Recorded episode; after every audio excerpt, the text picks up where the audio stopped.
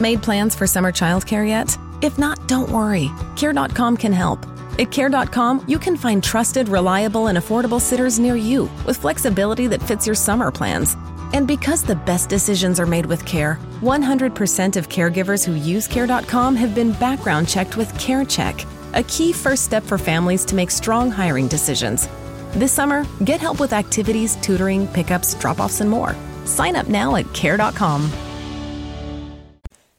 Esta noche te daré la quinta parte de El amante de Marguerite Duras.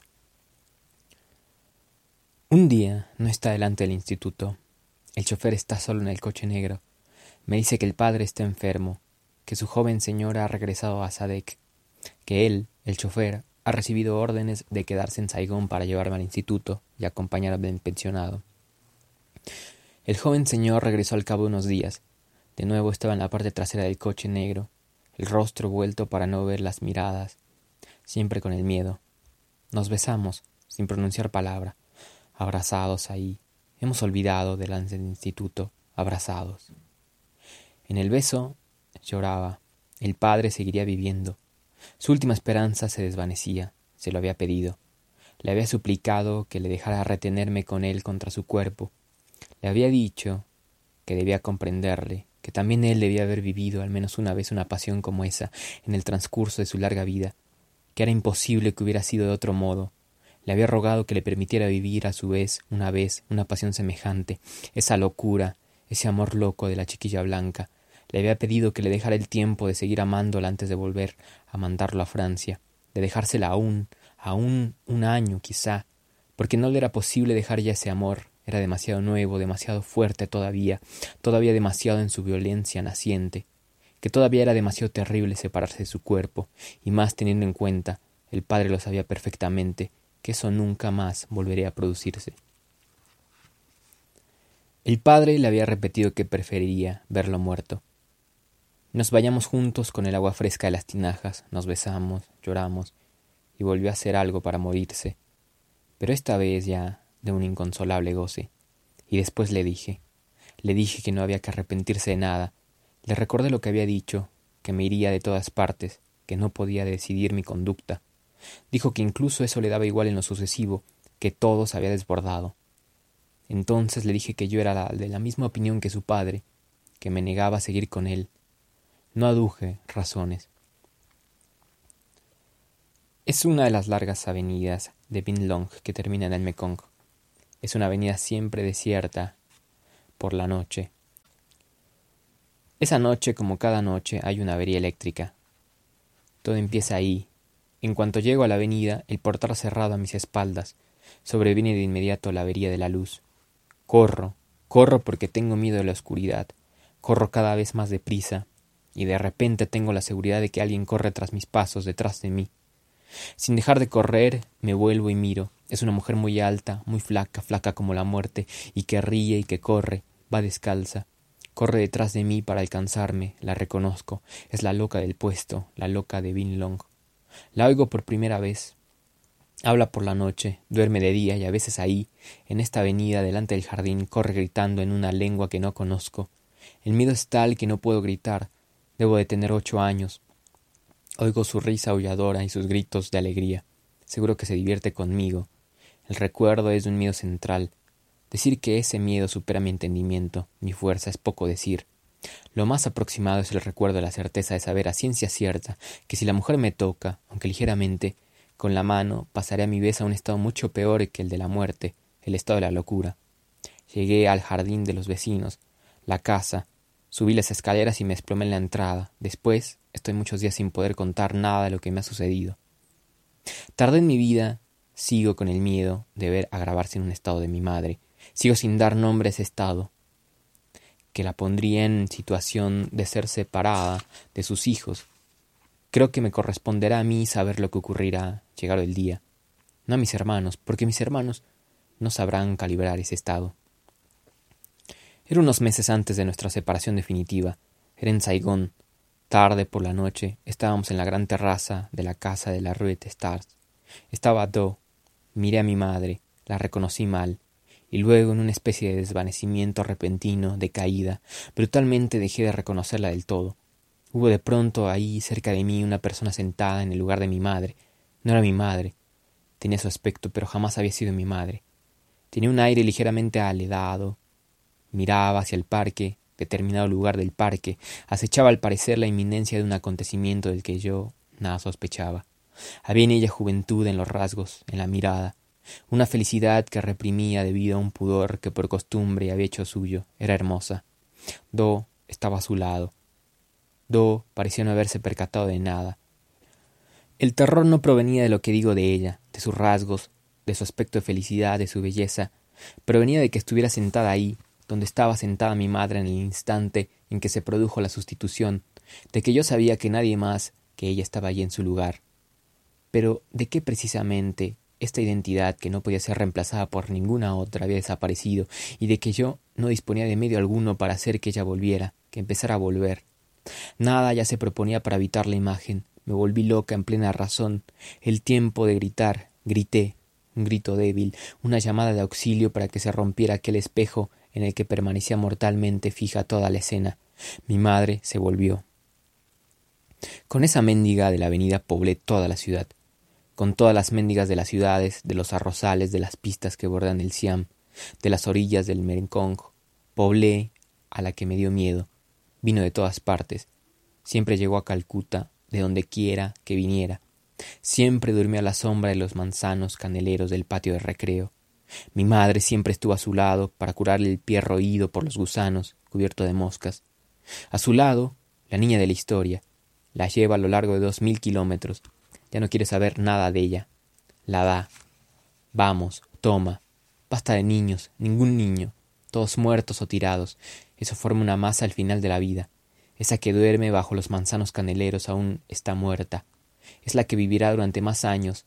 Morirá en el interior de la casa vestida de encajes, será llorada. Está en los declives de los arrozales que bordan la pista, grita y ríe a voz en cuello, tiene una risa dorada, capaz de despertar a los muertos, de despertar a cualquiera que preste oídos a la risa de los niños. Permanece delante del bungalow durante días y días. En el bungalow hay blancos, lo recuerda, dan de comer a los mendigos, Después, una vez, bien, se despierta al amanecer y empieza a caminar. Un día se va, a saber por qué, tuerce hacia la montaña, atraviesa la selva y sigue los caminos que corren a lo largo de las crestas de la cordillera de Siam. A fuerza de ver, quizá de ver el cielo amarillo y ver del otro lado de la planicie, pasa, empieza a descender hacia el mar hasta el final, desciende las pendientes de la selva con su largo paso seco, atraviesa, atraviesa, son las selvas pestilentes, las regiones más cálidas. No hay viento salubre del mar. Hay el estrépito estancado de los mosquitos, los niños muertos, la lluvia diaria. Y luego ahí están los deltas. Son los deltas más grandes de la tierra. Son de limo negro. Están hacia Chittagong. Ha dejado las pistas, las selvas, las rutas del té. Los soles rojos. Ve ante sí las bocas de los deltas. Coge la dirección del torbellino del mundo la siempre remota envolvente del este. Un día está frente al mar, grita, ríe con contenida y milagrosa risa de pájaro. Debido a la risa, en Chittagong encuentra un junco que la cruza. Los pescadores acceden a llevarla, atraviesa acompañada el Golfo de Bengala. Empieza. Enseguida se la empieza a ver cerca de los vertederos de basuras, en las afueras de Calcuta. Y luego se pierde, y luego se la vuelve a encontrar, Está detrás de la embajada de Francia de esta misma ciudad. Duerme en un parque, saciada de un alimento infinito. Allí está, durante la noche. Después, al amanecer, en el Ganges. El humor alegre y burlón, siempre, ya no se va. Aquí come, duerme, la noche es tranquila, se queda ahí en el parque de las Adelfas. Un día voy, paso por allí.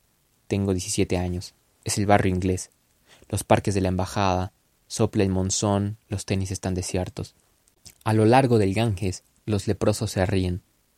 Hacemos escala en Calcuta, una avería del paquebote de línea. Visitamos la ciudad para pasar el tiempo. Volvemos a partir al siguiente día por la noche. Quince años y medio. El asunto se sabe rápidamente en el puesto de Sadek. Tan solo esa vestimenta implica ya la deshonra. La madre no tiene sentido de nada, ni el de la manera de educar a una niña. La pobre, no crea ese sombrero, no es inocente. ni tampoco el carmín de labios. Todo eso significa algo, no es inocente, tiene un significado, es para atraer las miradas, el dinero. Los hermanos, unos golfos. Dicen que es un chino, el hijo de un millonario, la quinta del Mekong, de azulejos azules. En lugar de sentirse honrado, ni siquiera él la quiere para sus hijos. Familia de golfos blancos. Ever wanted to break out of your cubicle and into a business where you can call the shots? You Break iFix is looking for passionate self starters interested in a franchise opportunity in the booming electronics repair industry. At You Break iFix, we help reconnect people to the devices that they rely on so that they can get back to what matters most. This is a big responsibility, and from the moment you join our family, our franchisees are provided with the resources and support to bring affordable and convenient electronics repair to your community. Did we mention that with amazing partners like Samsung and Google, You Break iFix franchisees also have access to the highest quality parts and personalized training out there, as well as specialized tools? It's true.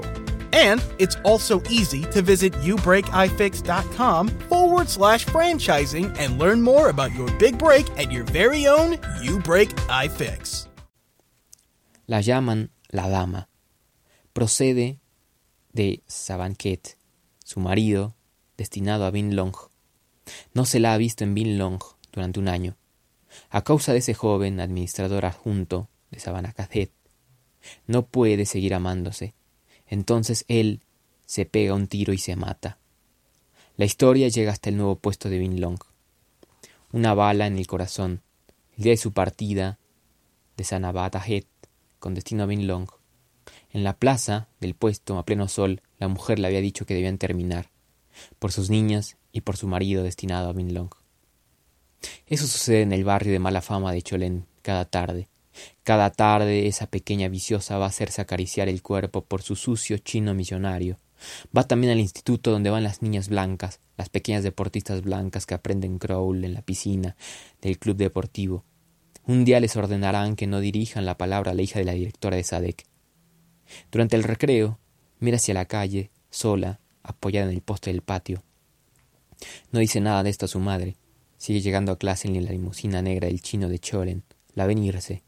No habrá ninguna excepción, ninguna volverá a dirigirle la palabra. Tal aislamiento provoca el recuerdo de la dama de Bin Long. Acababa, en aquel momento, de cumplir treinta y ocho años, y entonces diez la niña, y luego ahora, cuando lo recuerda, dieciséis años. La dama está en la terraza de su habitación, contempla las avenidas que corren a lo largo del Mekong. La veo al regresar del catecismo con mi hermano pequeño. La habitación está en el centro de un gran palacio de terrazas cubiertas. El palacio está en el centro del parque de las adelfas y las palmeras. Una misma diferencia separa a la dama y a la niña del sombrero de a la plana del resto de la gente del puesto. Así como las dos contemplan las largas avenidas de los ríos, así son las dos, las dos aisladas, solas, reinas. Su desgracia es evidente, abocadas las dos a la difamación debido a la naturaleza del cuerpo que poseen, acariciado por los amantes, besado por sus bocas, entregadas a la infamia del goce hasta morir, dicen hasta morir de ese amor misterioso de los amantes sin amor. De eso es de lo que se trata, de esas ganas de morir. Eso emana de ellas, de sus habitaciones, esa muerte tan poderosa que la ciudad entera está al corriente, los puestos de la selva, las capitales de provincia, las recepciones, los bailes lentos de las administraciones generales. La dama acaba precisamente de reemprender esas recepciones oficiales. Cree que se acabó, que el joven de Sabana ha entrado en el olvido.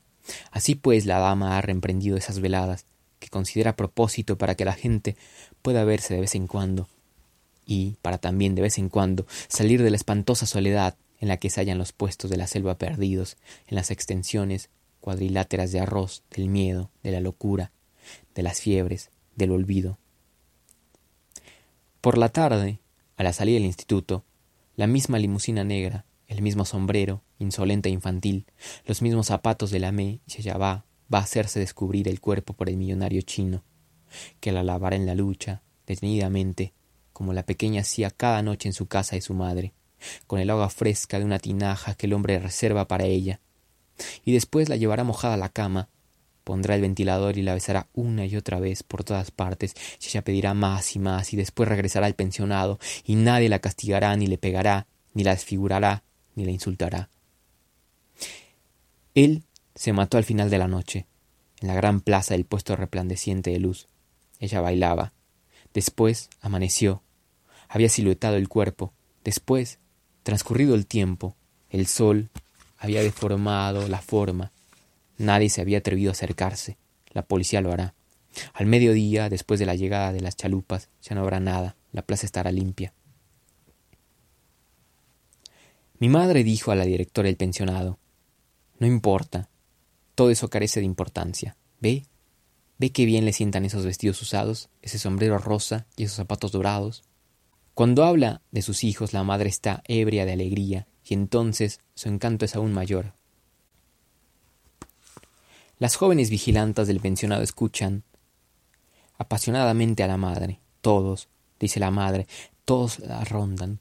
Todos los hombres del puesto, casados o no, la rodean. Requieren a esa niña, esa cosa, aún indefinida. Miren, una niña aún. Deshonrada, dice la gente.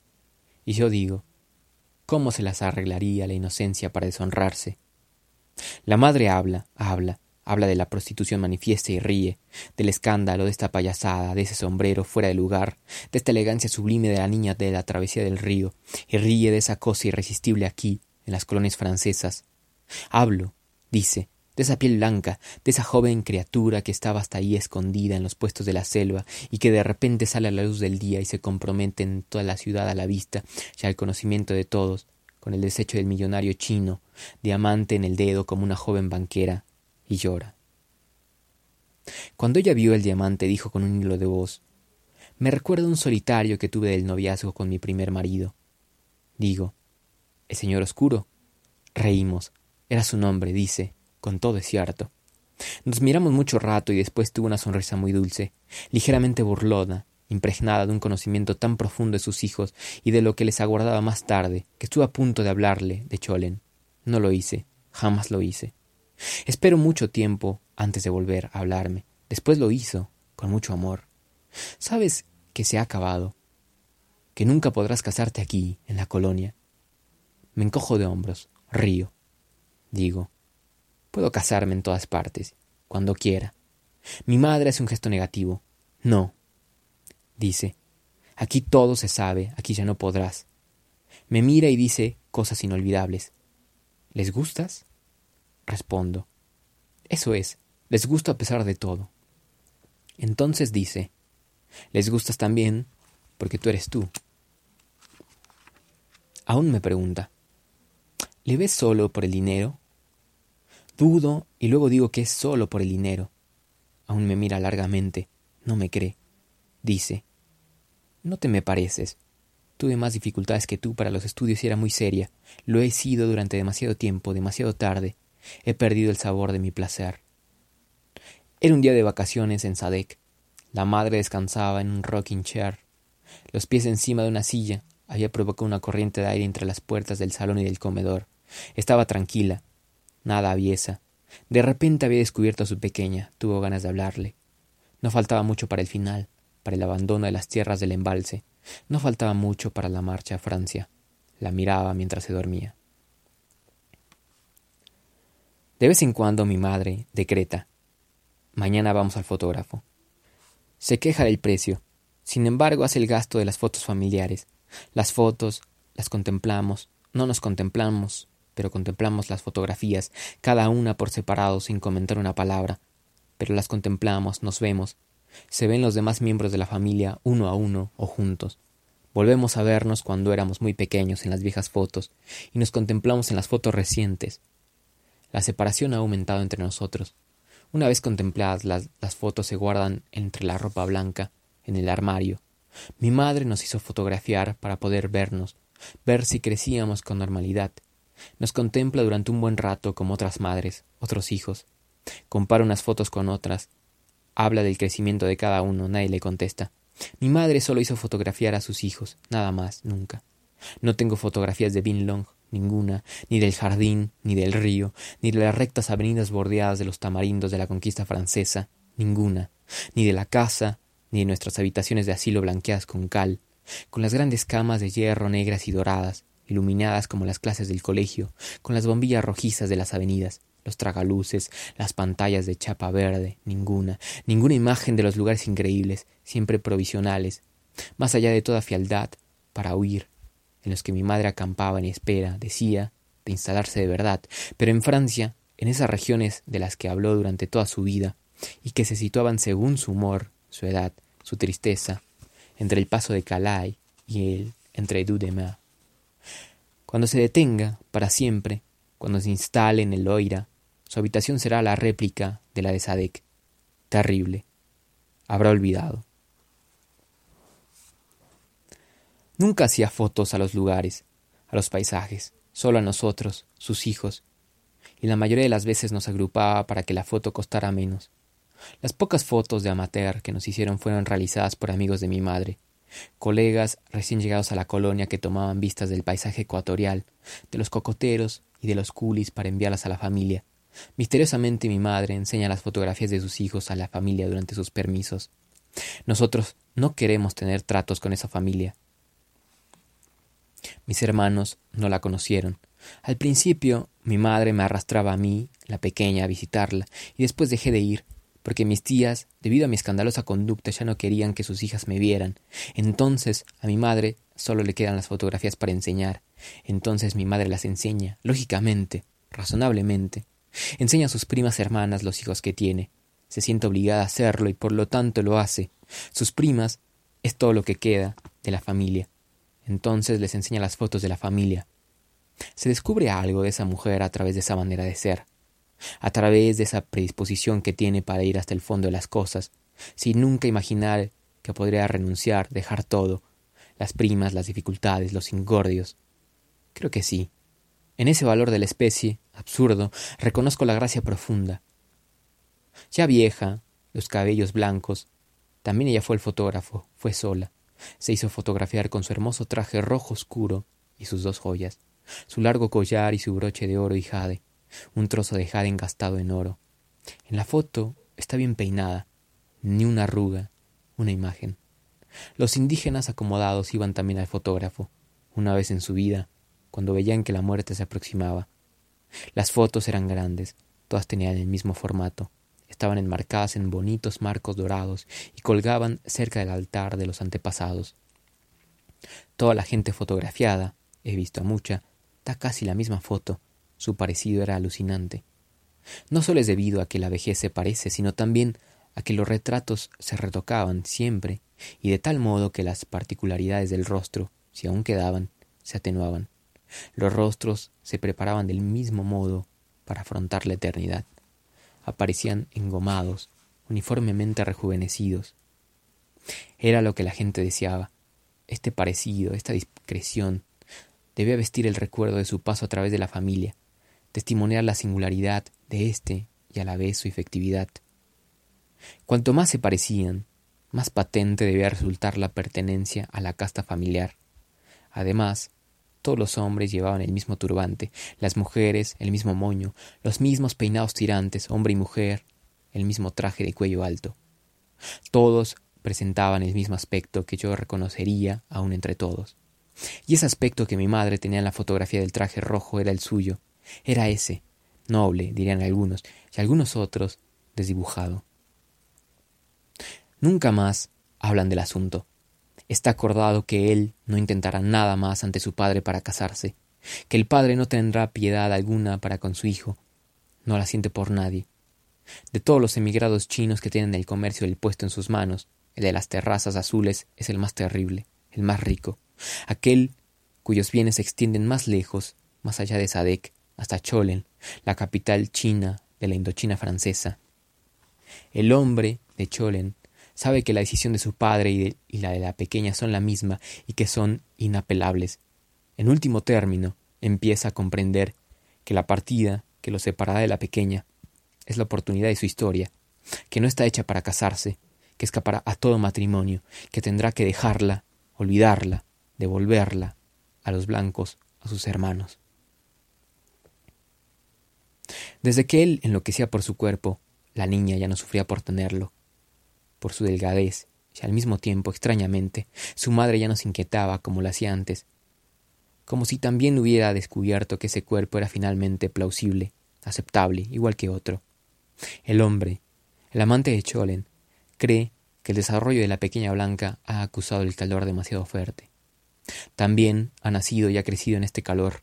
Descubre que tiene ese parentesco con ella. Dice que todos esos años pasados aquí, en este calor intolerable, son la causa de que se haya convertido en una muchacha de ese país de Indochina, que posee la finura de sus muñecas, sus cabellos tupidos, de los que diríase que han acaparado en sí todo el vigor, largos como los suyos. Y sobre todo esa piel, esa piel de todo el cuerpo que es producto del agua de la lluvia que aquí se guarda para el baño de las mujeres y los niños. Dice que las mujeres de Francia a su lado tienen la piel del cuerpo dura, casi áspera, Añade que la alimentación pobre de los trópicos, hecha de pescados, de frutas, sirve también para algo, y también los algodones y las sedas de las que están hechos los vestidos, esos vestidos siempre anchos, que dejan el cuerpo lejos de la tela, libre, desnudo. El amante de Cholen se ha acostumbrado a la adolescencia de la niña blanca hasta perderse. El placer que cada tarde recibe de ella ha dominado su tiempo, su vida, ya casi no le habla. Quizá cree que la pequeña no comprendería lo que le diría respecto a ella, respecto a ese amor que aún no conocía y del que no sabe decir nada. Quizá descubre que nunca se han hablado, excepto cuando se llaman entre los gritos de la habitación por la noche. Sí, creo que él no sabía. Descubre que no sabía. En Target, tu dinero vale más. Por solo 2 dólares y 69 centavos, deja tus manos limpiecitas donde sea con las toallitas Wet Ones. Manos limpias y una buena oferta. Lo que estabas buscando. Con las Target ofertas, siempre encuentras precios bajos. Los precios pueden variar.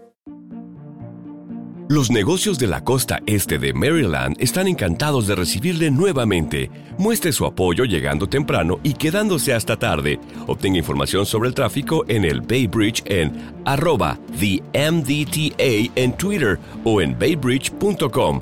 Para enterarse del tráfico en tiempo real, llame al 1877 Bay Span, o sea, 1877 229 7726.